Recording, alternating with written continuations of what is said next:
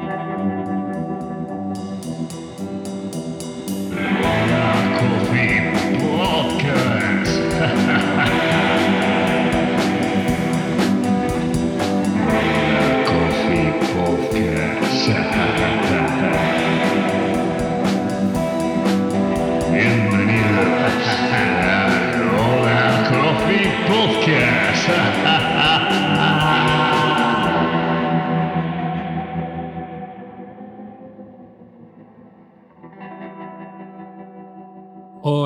a un nuevo episodio de Hola Coffee Podcast. Hoy estoy a solas con Marcos Zoya.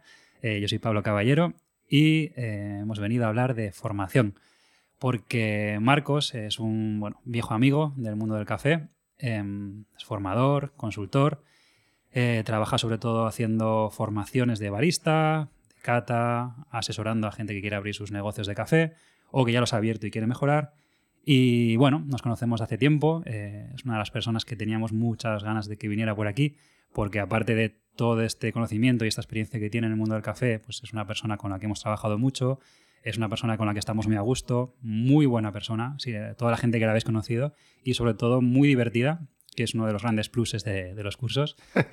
¿Qué tal, Marcos? Muy bien, estupendamente, Pablete, ¿qué tal? Bienvenido por aquí. Gracias. Y nada, queríamos hablar un poquito de un aspecto del mundo del café que, bueno, está muy presente porque al final es un producto que hay que cocinarlo, que hay que saber trabajarlo y la formación es una parte muy importante de ello, no es simplemente abrir una botella de Coca-Cola y servirla, sino que aparte de conocer todo el producto por detrás, hay que saber cocinarlo.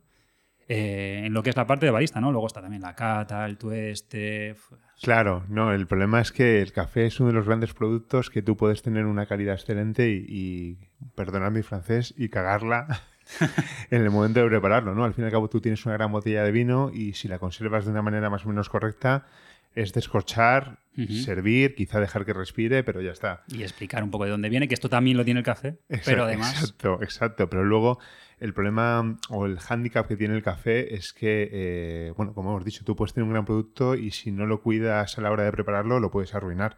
Con lo cual todo el trabajo que, que hay detrás, que hace- se hace en origen sobre todo, ¿no? que es al final quien, tiene el mérito, luego en tueste y demás, pues eh, se, se va a ver total y absolutamente eh, vilipendiado. Puedes tener un bomboncito o puedes Exacto. tener una basura inmunda, todo con el mismo ingrediente. Exacto, exacto. Es, es alucinante, ¿no? A mí lo que más me flipó del café fue que, que, que mm, tenías un producto que a priori debía ser algo mm, eh, maravilloso y que depende de cómo lo prepararas o si te despistabas o no, lo arruinabas. Exacto. Y era Y- terrible.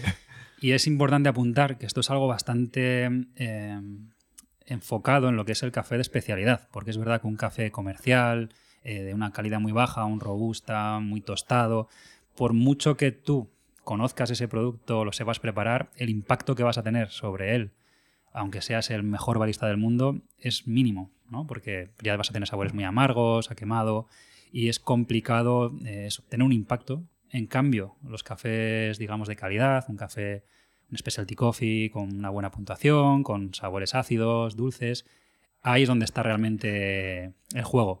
Ahí está el truqui, ¿no? Porque, pues lo que decíamos, tú tienes un gran producto, tienes muchísimo potencial, pero necesitas de esos conocimientos porque cada café es distinto y cada café, cada parte del proceso del, viaje que hace el café de la planta a la taza va a cambiar y va a impactar radicalmente en cómo ese café va a evolucionar al final en la taza y cómo hay que prepararlo. Desde el proceso, el nivel de tueste, eh, el agua que estemos usando, todo eso varía y, y como tú no conozcas más o menos, no digo que tengamos que, que- que saber de antemano cómo trabajar un café. De hecho, la parte bonita de esto es, con perdón, cagarla.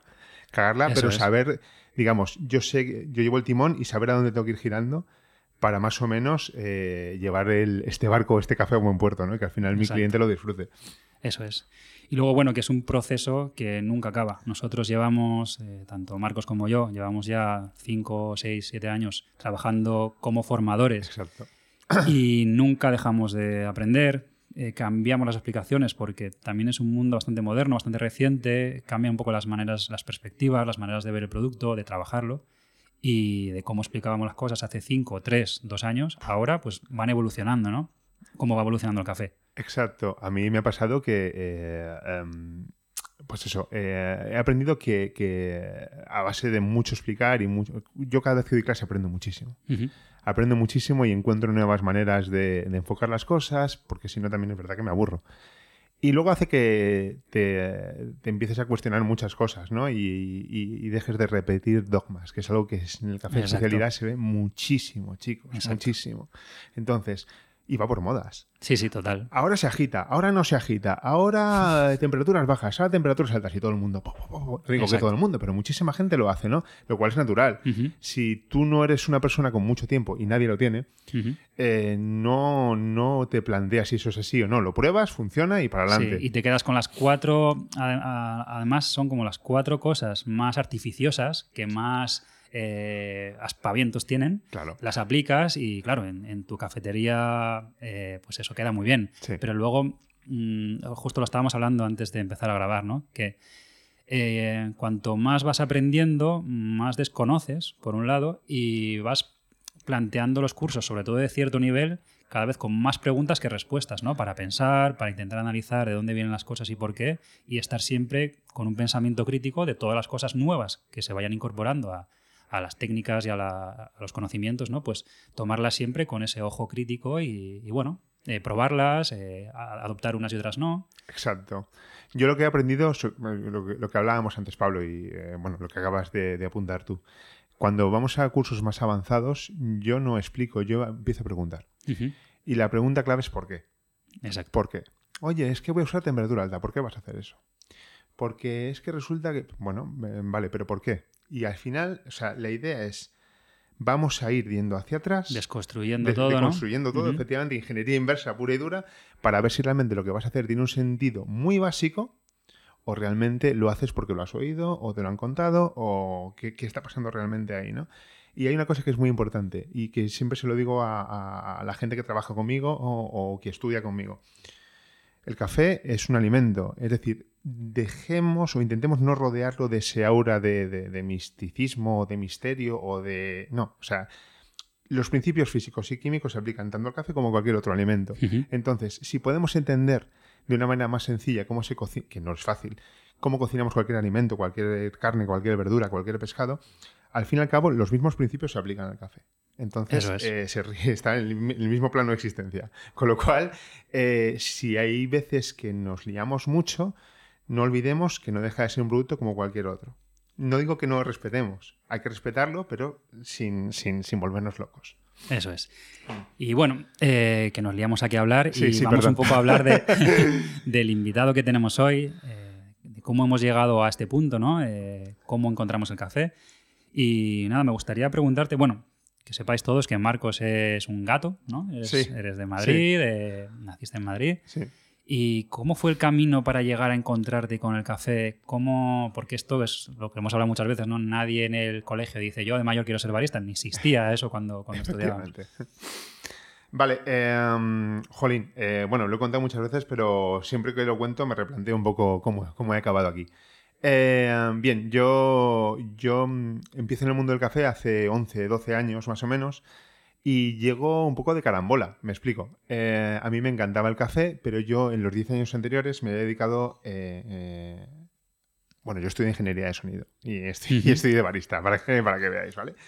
Pero bueno, me, me había dedicado al mundo del vino de una manera tangencial. Yo trabajaba a part-time en una revista de vinos especializada y bueno, eso me lleva a empezar a visitar bodegas y empezar a, a- a acudir a catas y a eventos donde empiezas a entender un poco qué ocurre detrás de, de- de la uva, ¿no? Empiezas Eh, a conocer el mundo del sabor más allá de lo que comemos en nuestra casa. Exacto, ¿no? Y empiezas a, digamos, a poner nombre y a clasificar cosas que, que- que an- que antes ni te planteabas. Entonces, eh, yo siempre digo que yo de vino no sé nada, sé muy poco, sé lo que me gusta y lo que no. Y a mí en ese momento ya el café me encantaba, me encantaba, pero claro, para mí el café, eh, si, eh, lo que te llega por, por el mainstream, para mí lo mejor era o Nespresso por un lado o, o Starbucks por otro. ¿vale? Son las dos influencias que tenías tú como el sumum del mejor café que, al que puedes acceder, ¿no? Entonces, eh, me mudo a Irlanda en un giro de acontecimientos ¿En qué- tremendo. ¿En qué año te mudas a Irlanda? 2011, 2011, Ujú. 2011. Vale, que ya un poco la- el germen está plantado del café de especialidad, sobre todo en países anglosajones. Exacto. Es que eso es algo que merece, merece también un debate, ¿no? Que yo creo que no es un tema de cultura, sino es una barrera idiomática. Ujú. También eso tiene mucho, mucho, mucho Uf, que ese ver. es un tema también Es un profundo. tema, es un tema, es un tema guapo. Es un tema guapo. No creo que sea cultural, que también, pero es un tema de que la información se, se publica en inglés y evidentemente llega, llega a países de habla inglesa sin, sin Mucho tener más rápido. Em, bueno, tal, llego allí y, y, em, sin hablar ni una palabra de, de inglés eh, y me meto a trabajar de lo primero que pillo. Me meto a fregar platos como un auténtico ninja en el, en el edificio de, de Microsoft de allí. Eh, Dublín es como el Silicon Valley Sí. de Europa. Hay pues unas ventajas Fiscales. fiscales determinadas que lo que hacen es que sea muy atractivo para compañías de tech de, de fuera. Y bueno, según voy aprendiendo inglés, les empiezo a contar a mis jefes que me apetece aprender de café, tal cual. Y ellos me pagan mis primeros protocursos de café, muy sencillos, eh, lo que consideraríamos hoy talleres de una hora y media. Y bueno, eh, acabo, acabo llevando la cafetería del edificio de Microsoft. Que si bien no era de especialidad, digamos que era un café gourmet y un mimo que hace 10 años, 11 años era impensable. Sí, y Purgar, distribuir, este tipo de cosas, ¿no? ya era mejor que el 99,999 de las cafeterías de España, por ejemplo. Exacto, exacto. Eh, de ahí eh, me empieza, evidentemente el, el café es, es, un- es un- es una madriguera de conejo, ¿no? Tú entras y te vuelves loco. Y yo decidí que quería seguir aprendiendo. Eh, resulta que eh, hace 11 años la, la- o desde donde yo estaba, el acceso a una formación reglada en el mundo del café no era tan sencillo, no estaba tan, tan a mano como está ahora. Eh, me nutría de foros, de, Exacto. de mucho ruido por todos lados, ¿no? Mucha gente opinando a la vez sin ningún tipo de fundamento, con lo cual tú no sabes de qué fiarte. Y descubro la SK.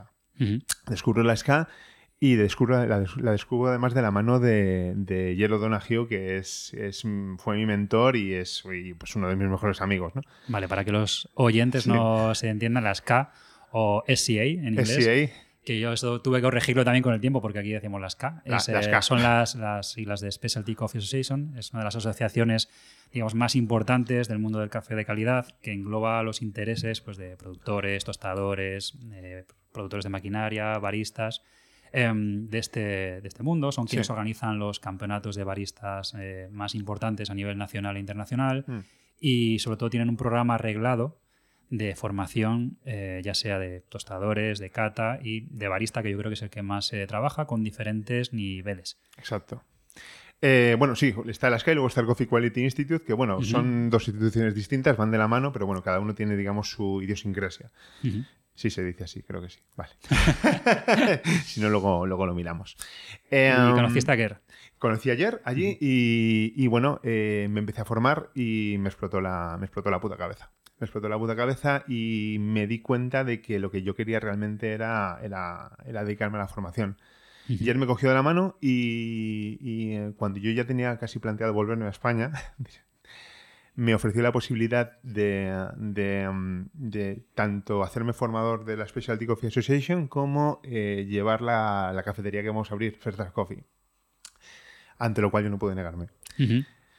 Y bueno, allí eh, aprendí a enseñar, que eso no es, o sea, una cosa es saber lo que sabes, otra cosa es, eh, es saber explicarlo de una manera entretenida, con ritmo y que tenga sentido. Hablar en público, eh, lidiar con la motivación de gente, porque también tenéis que tener en cuenta que hay mucha gente que quiere hacer cursos de café y hay gente que viene también a veces a hacer una formación obligada por su jefe o por las circunstancias de la vida, que es lo único a lo mejor que ven, que le puede dar un trabajo y no están tan motivados como tú. Obviamente, obviamente. Entonces, es- eso creo que también es un arte, Pablo, y a ti te pasará igual. Tienes que leer a tu interlocutor y tienes que interpelar a, lo que él le llega. Yo te, puedo tener un guion de formación, obviamente, sobre todo cuando hablamos de formación reglada de las K, pero está en el arte del formador saber modular y saber regular y saber eh, eh, incidir o, o no en ciertos puntos que motiven al alumno, porque puede ser un coñazo. Puede ser, puede Puede ser. ser un coñazo. Es- pero se lee rápidamente. Sí. Eh, yo recuerdo, claro, yo antes de meterme en el mundo del café em, hice el, el antiguo CAP que se Sí. necesitaba porque yo en un momento quise ser profesor. eh, bueno, lo eres. Bueno, lo soy, pero quise ser profesor de, de secundaria y bachiller, ¿no? Sí. y hice las prácticas en un instituto y claro, te das cuenta cuando tienes ahí a un grupo de alumnos de 13, 14 años. Eso es duro, ¿eh? Que realmente el profesor tiene que saber más de didáctica, motivación, de saber llevar un grupo, de saber hablar y saber motivar, que de la materia en sí. Sí. No luego en el café, obviamente, pues es un poco más fácil porque ya tienes gente que suele venir un poco buscando, excepto estas excepciones, ¿no? Sí. Suele venir buscando ese aprendizaje pero siempre hay que añadir ese componente de motivación y, esto creo además que yo en las formaciones que te he visto y cuando, cuando haces cursos, incluso cuando haces vídeos eh, por ahí, que esto lo, dominas y, no he visto, he visto poca gente que mantenga ese... Eh, es que la clave yo creo que es intentar pasártelo bien. Y si tú te lo pasas bien y la gente lo ve, al, final se anima, ¿no? Yo intento romper mucho el hielo siempre, intento quitarle gravedad al asunto y solemnidad. No quiero decir, y esto es algo que, quiero dejar muy claro, mi profesión me la tomo muy en serio. Muy, muy en serio. Pero hay que, hay que quitar hierro al asunto. Eso es. Y hay que, hay que hacer que la gente se lo pase pipa, porque cuando te lo pasas bien es cuando más aprendes. Y que eliges, eliges esta profesión porque es divertida. Obvio. Porque no, es, eh, no eres un neurocirujano que estás con una persona que está entre la vida y la muerte, que es un trabajo que está como 100 veces por encima de ser barista, con todos mis respetos a los que somos baristas. Obvio pero hemos elegido esto para tener, para pasarlo bien, para disfrutar de un producto que se disfruta gastronómicamente Exacto. y para conectar con gente que le gusta lo mismo que a ti. Entonces, eh, si elegís esto, ya sabéis que no os vais a hacer millonarios, pero lo vais a pasar muy bien.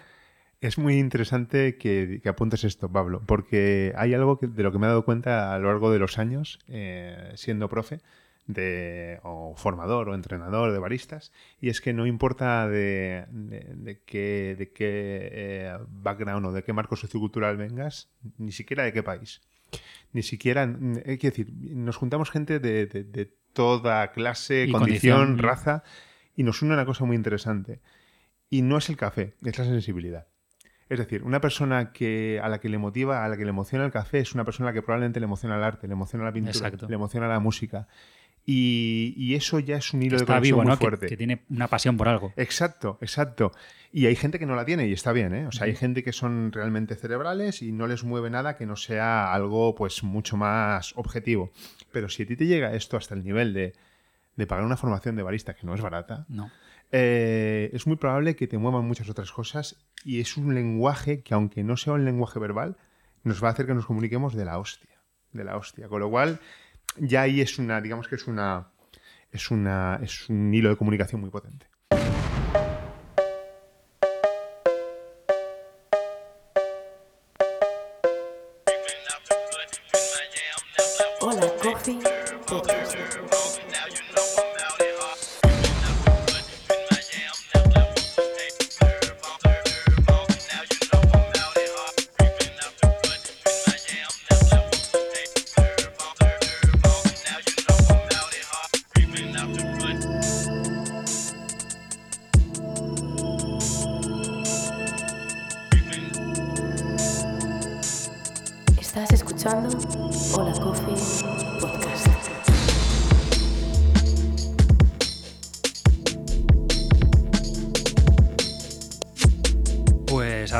Sí, sí, entonces, eh, Bailar.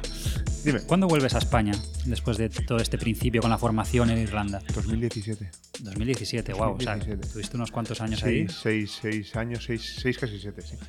Y aquí es donde nos conocemos, antes de que vinieras a España, ¿no? Porque es cuando en el 2016 yo había ganado el Campeonato de España y fui al del mundo, que se celebraba en Dublín. Exacto. Y allí me dicen, pues hay un español toloco que, que aquí lo está partiendo, que controla bastante y nos hiciste todo el apoyo, de lo que siempre te estaremos muy agradecidos. Hombre, pero fue una para, para encontrarnos.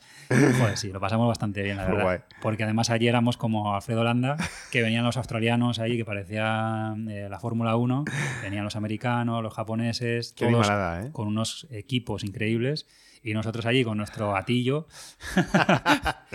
y nada, nos hiciste todo el support, eh, consiguiéndonos leche, consiguiéndonos aulas para formarnos, presentándonos aquí, nos tenías que presentar para que fuese un poco más fácil este aterrizaje allí. Y iniciamos esta relación. De hecho, fíjate, vosotros estuvisteis entrenando, ahora, claro, luego todo no tiene sentido, ¿no? Eh, fuisteis a 3FI, por supuesto, y también estuvisteis en, en Sí, eso es. En First Draft, Sí. que fue el, el aula donde yo después ya acabé Sí, formando y acabé. Y sí, la verdad que, la verdad que fue súper guay, fue trepidante, fue, fue realmente frenético. Recuerdo cuánto fueron, dos o tres días, no fue más. Bueno, una semana estuvimos. semana, sí, sí, sí. fíjate. Porque entre los días que vas previos para preparar todo, luego la competición en sí, que claro, tú pues la reservas eh, tu Airbnb para todos los días por si acaso Claro, avanzas, ¿no? claro. Eh, luego nos, eh, nos eliminaron y estuvimos disfrutando lo que es la ciudad, Mm. eh, la feria, el campeonato. Y estuvimos una semana. Una semana, pues fue, fue la bomba. Para mí también fue maravilloso, ¿no? Porque yo ten en cuenta que yo había, había aprendido todo lo que aprendí allí y, y para mí no había, desde mi desconocimiento, desde mi cultura, no había una cultura de café fuerte en, en- en- en España. Yo cuando venía de vacaciones iba a Toma, que es lo que conocía, y, y- y maravilloso, pero no sabía que había este germen tan fuerte. Y para mí fue un descubrimiento y un alivio. ¿eh? Pero germen total. Porque Sí, sí. estábamos ahí cuatro, que empezábamos, y ya fue después cuando volviste, decidiste volver a España, Sí. que esto fue porque querías abrir una cafetería eh, con tu mujer en Zaragoza. Exacto, exacto. El, el plan era irse a Zaragoza, eh, pues porque ella es de, es de Logroño, yo soy de Madrid, y decidimos, bueno, pues en medio, a ver qué pasa. El problema es que eh, cuando llegas a España, viniendo de una cultura, no diré que ni mejor ni peor, pero una cultura en la que abrir un local es muy sencillo, son todo facilidades, como es la, la irlandesa, eh, llegas aquí y te das cuenta de que, de que es muy, muy difícil, burocráticamente hablando, ¿no? Y bueno, entre que habría, que no habríamos, estábamos ahí un poco a ver qué pasaba, me llamasteis. Me llamas tú un día, fue, no sé, fu- sí, fuiste tú, claro que sí. Sí. Y me dijiste, mira Marcos, tenemos un proyecto en Madrid. Se llama Misión Café. Se llama Eh, Misión Café. necesitamos un barista, una persona a la que podamos confiar, porque nosotros también tenemos el proyecto de la Coffee. eh, y necesitamos a alguien con potencia y no tenemos tiempo para formar, no tenemos tiempo. Bueno, eh, fue algo bastante acelerado y tú dijiste, para adelante que voy. Pa'lante. Y nos hiciste toda esta eh, este inicio de la cafetería, que al final es, mm, digamos, la parte más crítica cuando tienes que preparar todos los estándares, eh, formar al resto de, de equipo. Y la verdad que fueron unos días bastante bonitos. Joder, Ya. cómo lo pasamos, tío. Yo lo recuerdo con muchísimo cariño. Siempre además lo digo. El plan era quedarme dos o tres meses. Yo quería seguir con mi plan. Pero, coño, es que al final lo que son tres meses, eh, cuando estás a gusto, te quedas un año. Sí, sobre todo es que ahí hicimos un primer equipo Sí. eh, que era bastante... bueno, eran todos, todos unos personajes. Muy peculiar. Y obviamente luego la cafetería ha ido creciendo, ha ido evolucionando con el Bayhouse y tal. Pero bueno, eh, yo tengo muy buen recuerdo de esos días. Em, estuviste, nada, eh, cinco o seis meses y ya después... eh, Estuvimos casi un... o, o más tiempo. Fíjate, desde noviembre hasta septiembre. Ah, casi un año. Casi Vale, un año, vale, casi un año, casi un año. Y ya septiembre nos sentamos y yo pues estábamos diciendo los, mm, todo maravillosamente bien, yo quería seguir con mi camino y, y tan a gusto, tan a gusto. Y ahí es donde empezaste ya full formaciones. Exacto. Empecé a hacer un poco de Gypsy, eh, Gypsy Trainer. Eh, al principio subí a Irlanda, subí un par de veces o tres, no recuerdo exactamente, a, a enseñar allí, porque claro, yo aquí no tenía nombre todavía, ¿no? Y, y es un mundo que es maravilloso, pero hay que trabajar mucho y abrirse hueco no es fácil. Ujú. Y bueno, empecé a, a- a alquilar salas de formación, a buscarme mis vueltas. Y, y bueno, y, y- y así he ido, he ido tirando. El último año me, me- me asocié con, con Acid, les alquilé un espacio que tenían detrás, en el. Acid Bay House ahí en, en el centro, y ahí monté ya lo que era mi base de operaciones. Pero ahora, pues eh, ahora la cosa ha cambiado, ha cambiado un poco porque me surgió una oportunidad increíble. Y, Cuéntanos. os cuento, os cuento. Para cuando salga esto ya será oficial, supongo. Eh, bueno, eh, a, raíz de, a raíz de la pandemia, eh, del Corona Coffee, que fue un pequeño proyecto que hice para no, para no colgarme todas las mañanas. Y realme- realmente que, que funcionó muy bien y además que fue bastante magistral porque te empezó a conocer toda la gente. Empezaste a ser alguien ya con un nombre, o sea, con tu marca, Marcos Zoya, eh, como un trainer bastante reconocido en, digamos, en, al menos, obviamente, no a la población común, pero sí que del mundo del café en España eh, eras una referencia. Y yo creo que fue ese el punto de inflexión, ¿no? Eh, al principio estuviste haciendo tus formaciones, pues Sí. el posicionamiento es difícil, Es muy hay mucho ruido. Y gracias al confinamiento y a estas, eh, estos directos que estuviste haciendo, invitando a mucha gente, pues de repente pe- pasaste a ser una personalidad del mundo del café en España y, bueno, en parte de, de Europa. Y ahora pues eso está recogiendo un poco esos frutos. Sí, sí, sí. Eh, he, de, he, de, he, de, aclarar que yo esto lo, lo, O sea, evidentemente los frutos son maravillosos y, y, lo, y, lo, voy a aprovechar todo, ¿no? Pero yo esto lo empecé para salvarme a mí. Yo... Claro, claro. la idea era que... Eh, tú me conoces, Pablo. Sabes que yo soy una persona muy emocional y yo no me podía imaginar no tener una rutina. Para mí la rutina es salvación. Entonces yo dije, voy a empezar a hacer esto porque esto me va a dar una razón todas las mañanas para levantarme, aparte pronto, porque yo soy de levantarme uh -huh. 8 de la mañana, y voy a empezar a hacerme un café por las mañanas en casa. Y voy a empezar a compartirlo con la gente y a contar lo que estoy haciendo. Y si se conectan tres, pues se conectan tres, se conectan cuatro. Y empecé a hacerlo y simplemente, o sea, estaba en gallumbos, tío, ahí haciéndome el café. Y empezó a conectarse gente y empezó a generar algo muy dinámico, muy orgánico. Y llega un momento en que, en que, en que tú ya no tienes las riendas. O sea, uh -huh. tú puedes elegir a quién invitas, a quién no, pero eso tienes que dejar que continúe su camino, porque eso además generaba debates en el, en el directo, uh -huh. oías a gente charlar, trolearse, tal cual, pero todo con un buen rollo de la hostia. Y lo que me alucinó fue que en el momento en el que estábamos más separados y más solos, tío, nos unía, nos unimos de la hostia. Y eso para mí fue, fue alucinante. Y yo solté eso, yo lo inicié, pero luego yo perdí ese, ese, control, lo cual es maravilloso. Era como, ¿qué voy a hacer mañana? Pues no tengo ni puta idea. Pero ya veré lo que hago, voy a llamar a tal persona, o llamo a Pablo, o llamo a quien sea, y vamos a ver qué surge de esto, ¿no? Y a mí eso también me daba, me daba la vida, porque me, era un motivo para mantenerme ocupado todo el día pensando, ¿qué voy a hacer? ¿Cómo lo Fue voy a hacer? Tal. Maravilloso. Fue Cada uno encontramos nuestro, nuestra salvación por algún lado, Totalmente. y la verdad que esa pues fue muy interesante, bonita, porque hacía comunidad también. Sí. Es algo que esperemos que no se repita. Esperemos que no se repita, ojalá. Pero ojalá. vamos, que fue divertido mientras, mientras duró. Bueno, bueno y, a, y, ahora con qué estás? Y ahora, eh, bueno, eh, a raíz del, del, del confinamiento eh, empecé, empecé a trabajar, se pusieron en contacto conmigo la gente de la Marsoco, ahí uh -huh. en Barcelona, y me dijeron, oye Marco, súbete a grabarte unos vídeos para la Mini y tal cual. Subí y fue amor instantáneo. Es un equipo maravilloso, son mi familia. Y bueno, eh, empecé a, a, mirar la posibilidad de, de formar en, en, Barcelona también. Eh, empezaba a subir una vez al mes, una vez cada dos meses, a dar formaciones allí. Y, y, y obviamente el, se empieza a crear una relación muy, muy casi personal ¿no? con, con, con lo que son la familia de Masoco, uh -huh. claro, con el equipo y surge la oportunidad de, bueno, ellos tenían en la cabeza abrir un showroom en Madrid y yo eh, pues empezamos a tener conversaciones sobre, oye Marcos, tú tienes tu aula en Madrid, nosotros queremos abrir un showroom, ¿qué tal si nos juntamos las marcas y hacemos un espacio en el que Marsoco tenga su showroom, es decir, es el showroom de Marsoco, pero tú te quedas con una parte en la que puedes, digamos que va a ser tu aula de formación. Y, y, me parece una idea maravillosa. Genial. A ellos también Genial. creo que tiene mucho sentido porque hacemos mucho, eh, tiene mucho sentido, ¿no? Que, que es que un espacio, digamos, casi integral de, de café.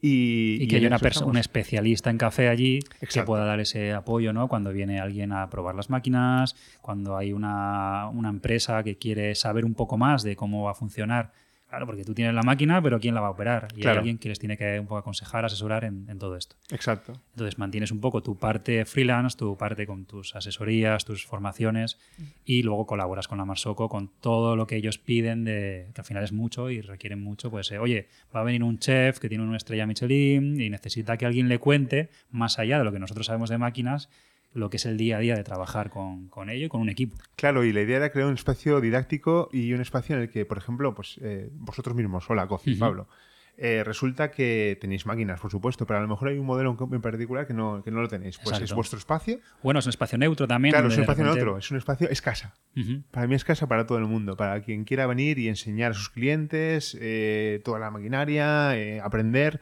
es eso, es, es casa. Fantástico. y serán buenas fiestas también ahí cuando, cuando toque. bueno, entonces, después de que ya conozcáis quién es, eh, quién es Marcos, eh, queríamos dar unas pinceladas eh, para todos los que bueno, tenéis ciertas dudas con, con, los temas de las formaciones, que queréis ser baristas o simplemente que os pica la curiosidad. Eh, os queremos, queríamos hablar un poco y charlar sobre las distintas áreas porque es muy importante re, resaltar que en el último año, año y más o menos a raíz del COVID, esto ha sido una curva para arriba de demanda de baristas, de cafeterías que abren con un sistema más especializado, con cafés de calidad, que requiere un personal especializado y de repente nosotros nos hemos visto desbordados de demanda de formación, ¿no? Por un lado, nosotros em, sobre todo lo hemos empezado a notar a finales del 2021, que es bastante reciente. Eh, yo pensé, nosotros pues eh, tenemos nuestras formaciones para aficionados, para profesionales, tenemos las que están certificadas por la Specialty Coffee Association y en, octubre, noviembre empezamos a ver que iban subiendo las formaciones y la demanda y que se iban llenando todos los cursos, ¿no? Y a lo mejor muchos de vosotros que lo habéis visto en nuestra web veis que hay muchos agotados, pero tenemos cursos casi jueves, viernes, sábado y domingo de mm. todas las semanas. Y yo pensé, bueno, la gente se está haciendo regalos para Navidad, es muy divertido, ¿no? Como regalar un taller, una experiencia, un curso de barista. Y pasó la Navidad y seguía la misma demanda. Entonces, ah, pues no es, no es que es un regalo, es que algo está pasando, ¿no? Y luego nosotros que además conocemos la realidad de las cafeterías que están abriendo, de, bueno, de lo que está pasando que pasó antes un poco en Barcelona, ahora está pasando más en Madrid y poco a poco está calando también a otras capitales de provincia. Todo este movimiento está requiriendo personal exacto. Formado. Exacto, exacto. Em, evidentemente, eh, lo, que, lo, que, lo que ha pasado es que a raíz del confinamiento, eh, y a, lo mejor creo que tú me puedes acompañar en esta lectura, después del confinamiento la gente se ha dado cuenta de que no quiere hacer muchas cosas que, estaba haciendo, pues porque no se había planteado directamente que podía dirigir su vida a otro, a otro, punto de otra un, manera. Un reset ¿no? mental de mucha gente. Oye, esto que hago no me divierte. Eh, este trabajo me está amargando, me está metiendo en una depresión. Necesito hacer algo que me llene más, aunque me tenga que buscar las castañas y rascar unos eurillos debajo de las piedras. Pero eh, esto no me satisface, no me llena, lo que sea. Exacto ha habido un giro por ahí. Y también el confinamiento ha hecho que mucha gente descubra el café, porque de repente, bueno, lo que era en ese, esa vorágine de, vida que teníamos antes y que frenó de golpe, anda, pues el café que me tomaba en la oficina, esa cápsula, ahora en casa, que ya no me dan el café gratis en la ofi, claro. Eh, me tengo que comprar ¿Y, dónde lo compro? Y a poco que buscas en internet te das cuenta de que hay muchas opciones y, mucha gente así descubrió el café de especialidad. Sí, fue. Es que claro, yo siempre lo digo, la gente no es tonta. Entonces, la, eh, no hay que ser un especialista en café para probar la diferencia entre un café bueno y un café malo. Ojo, no digo que sea fácil. El café, como el vino, como la cerveza, es un gusto adquirido. Es un gusto que, se, se, va desarrollando y se va educando según se va probando. Cuanto más grande es mi librería sensorial, más disfruto el café o con más conocimiento. ¿Lo vas a disfrutar igual? Sí, pero según vas avanzando y según vas probando y vas creando nuevas referencias en tu cabecita, todo empieza a tener más sentido. Eh, ¿Por qué he dicho esto? No lo sé. Pero.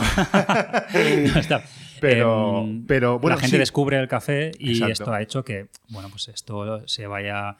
Y también me gusta recalcar que no es una moda, que el café de especialidad es una mejora del café que veníamos conociendo no es el yogur helado, con mis respetos para el yogur helado, o el poke que se pone de moda y pues luego será otra cosa, ¿no? Esto es una mejora, yo creo, en y que habrá un porcentaje de población que se adhiera a esta nueva manera de entender el café y estamos en ese crecimiento. Creo que no hay punto de retorno. Exacto. Creo que nos tomará más o menos, creo que esto es una, esto es una evolución que, no ha arrancado con nosotros, ha arrancado hace 15 años y creo que no veremos unos resultados concretos o completos hasta dentro de otros 15. Exacto. Que empezará otra cosa, pero esto hace que todo el café, el que está en la punta del iceberg, obviamente, es un café maravilloso, pero los cafés más mediocres mejorarán también. Hombre, claro, no les queda otra opción. Y de hecho, ya estamos viendo, y tú lo sabes, Pablo, a grandes corporaciones que dicen, ojo, ojo que nos comen la tostada, estos chicos. Estos, estos chavales que, llevan tatuajes pendientes y tal cual, se están comiendo un mercado o, no, se están comiendo un mercado eh, que y nos interesa ese mercado. Porque al final es lo de siempre. ¿Va a haber mercado o va a haber público para el café comercial malo siempre, toda la vida? Por supuesto que sí. Pero creo que hay un segmento que tenemos que abordar y es que tampoco podemos usar todo el rato cafés de 90 puntos y tampoco cafés de 60 puntos. Es decir, creo que la clave está en, esos 80, 85 puntos, ese café que ya está en especialidad, que está rico, que no tiene defectos, pero que tampoco es una virguería, y eso es a donde tenemos que dirigirnos. Exacto. que todo mejore, ¿no? Que todo dé unos pasitos adelante. Exacto. Y alguien que nos esté escuchando que, que diga, oye, pues esto me pica el Niki, quiero, quiero formarme, quiero eh, empezar a trabajar en una cafetería de especialidad o quiero abrir mi propio negocio de cafetería. Eh, ¿Por dónde empieza a formarse? ¿Cómo? Porque, claro, puedes hacer un curso de cata, puedes hacer un curso de barista, un curso de cafés de filtro. Bueno, esto a lo mejor no es tanto eh, más, alguien que va a hacer en casa, ¿no? Pero, ¿qué es? ¿Cuál sería tú el camino que, que, recomendarías para, para empezar a formarse? Y ¿Qué papel tiene también los cursos con certificados de Specialty Coffee o internacionales? Vale, eh, es una pregunta muy difícil. Mm. Tan difícil es que yo no tengo respuesta. Yo siempre intento, cuando alguien me hace una pregunta tan abierta, eh, yo intento que me cuente un poquito más. Intento cotillar un poquito más exactamente qué está buscando, ¿no? Y, hombre, evidentemente, si tengo que elegir un camino arreglado, ¿de acuerdo? Lo primero que le digo es... Eh, vete a una cafetería, una cafetería de especialidad, mira lo que están haciendo, observa si te gusta y si te gusta, hablamos. Y yo siempre digo que quizá el primer paso es el barista fundación. no, por un, eh, no porque sea realmente el paso previo. Bueno, primero introducción al café, por supuesto. Pero yo realmente al final acabo haciendo siempre un combo. Eh, porque no puedo. Hay mucha gente que se, apunta, se apuntaba al barista fundación sin haber hecho introducción al café y no tiene sentido. Con lo cual yo lo agrupo todo y todo para adelante. Eh, o por lo menos unas pinceladas generales de lo que es introducción al café. Em, entonces, empezamos por aquí. ¿Por qué? Porque el expreso es muy atractivo visualmente. El expreso es algo, sobre todo para la gente que quiere eh, dedicarse a esto de manera profesional, necesitan echarle las manos a, una máquina de expreso, ¿no? Necesitan eh, jugar con eso. El filtro no es tan atractivo a nivel visual, ni a nivel desde fuera. Eh, y, bueno, a lo mejor el filtro es más fácil de aprender en casa que no, requiere una maquinaria muy compleja. Exacto. Y el, un curso en donde. A ver, es que el curso de expreso es un curso profesional para trabajar sobre todo en un ambiente comercial vendiendo café. Exacto. Entonces esto no es tan fácil de tener en tu casa y, a lo mejor es un curso que yo también iría por ahí, ¿eh? el mm. curso del Barista Foundation, para empezar, tener un día muy intenso donde se ven muchas cosas, pero eh, del mundo del café, pero te da las herramientas para tú luego poder seguir aprendiendo, ya sea que empiezas a entender que lo que lees ya tienes unas palabras, un vocabulario, un, concepto, eh, que lo que ves en las cafeterías te empieza a tener un sentido y eso te facilita mucho ese día de ese curso tan intensivo el ver las cosas con, otro, con otros ojos. Totalmente. Yo, mira, todos los alumnos que hacen fundación conmigo siempre me dicen lo mismo. Ahora miro detrás de la máquina. Ahora se asoman. Lo cual es una tocada de huevos, lo sabemos todos a veces. Pero es cierto, ahora de repente se fijan, ¿no? Y, tienen ese punto de curiosidad, no crítica, ojo, de curiosidad por saber cómo le preparan el café, ¿no? Y eso es muy interesante. Entonces, cuando haces ese cambio de mirar detrás de la máquina, eso yo creo que es lo que te da el barista fundación. Mirar y comprender.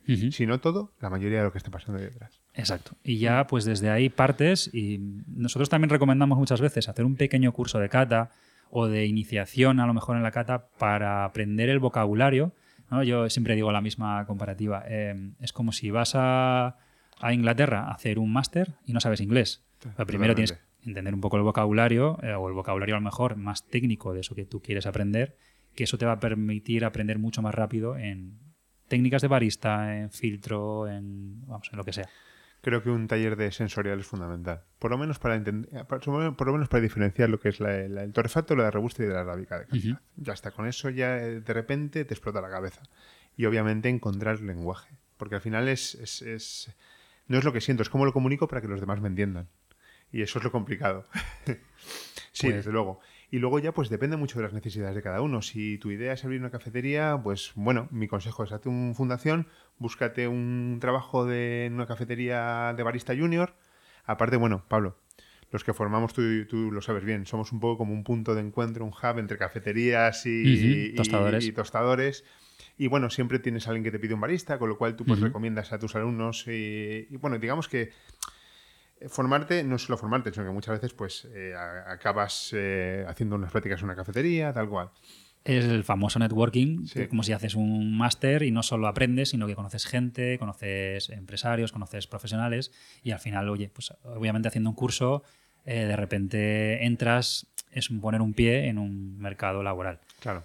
Y después también me gustaría hablar un poco de la gente que le gusta el café y no quiere dedicarse a ello, que esto también, no sé si a ti te llega mucho, nosotros últimamente estamos teniendo muchísima demanda pues de, oye, eh, mi padre se acaba de jubilar, le apasiona el café y le quiero regalar un curso para que se haga el café y lo disfrute en casa.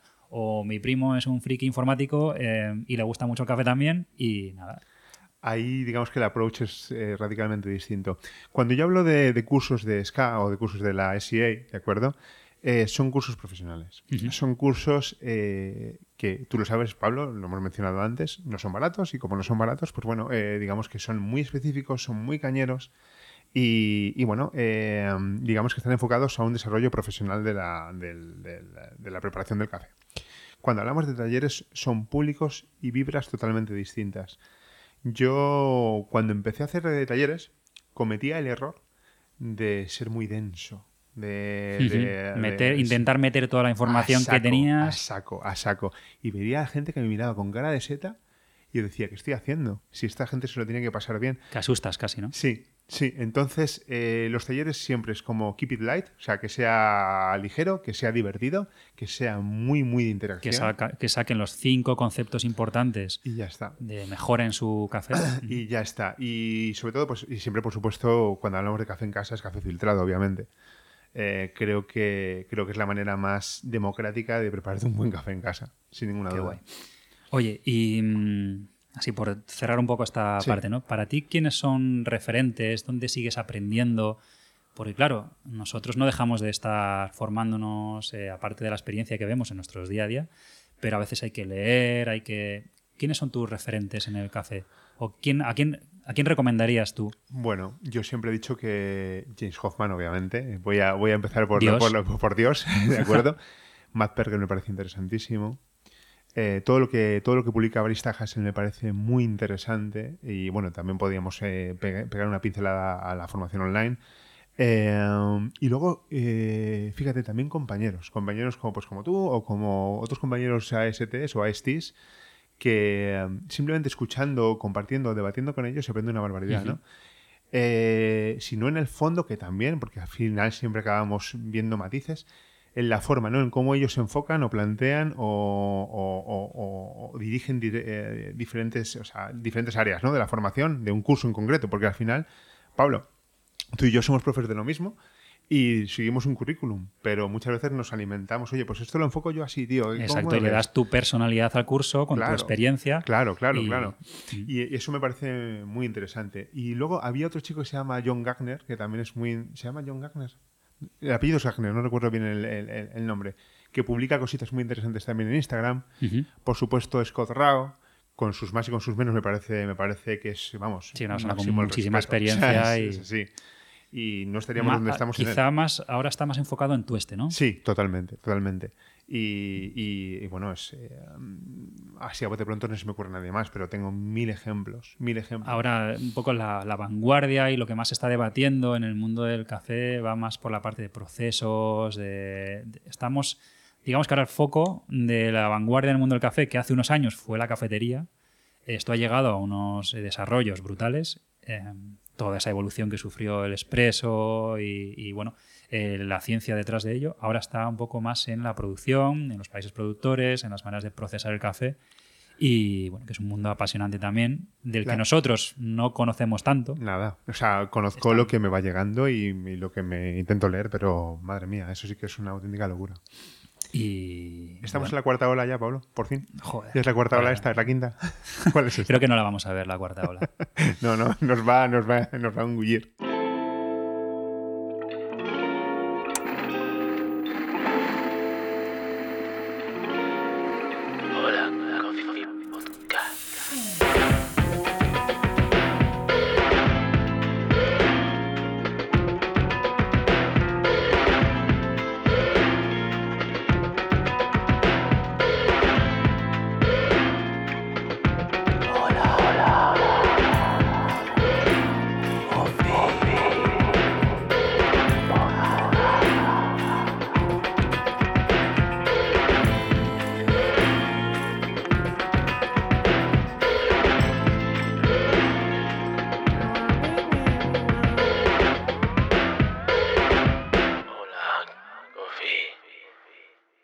Nada, por ir, por ir acabando, que tampoco queremos aquí. No, no, sí, es, más que nada para no aburrir a. Porque nosotros podemos estar aquí hablando horas.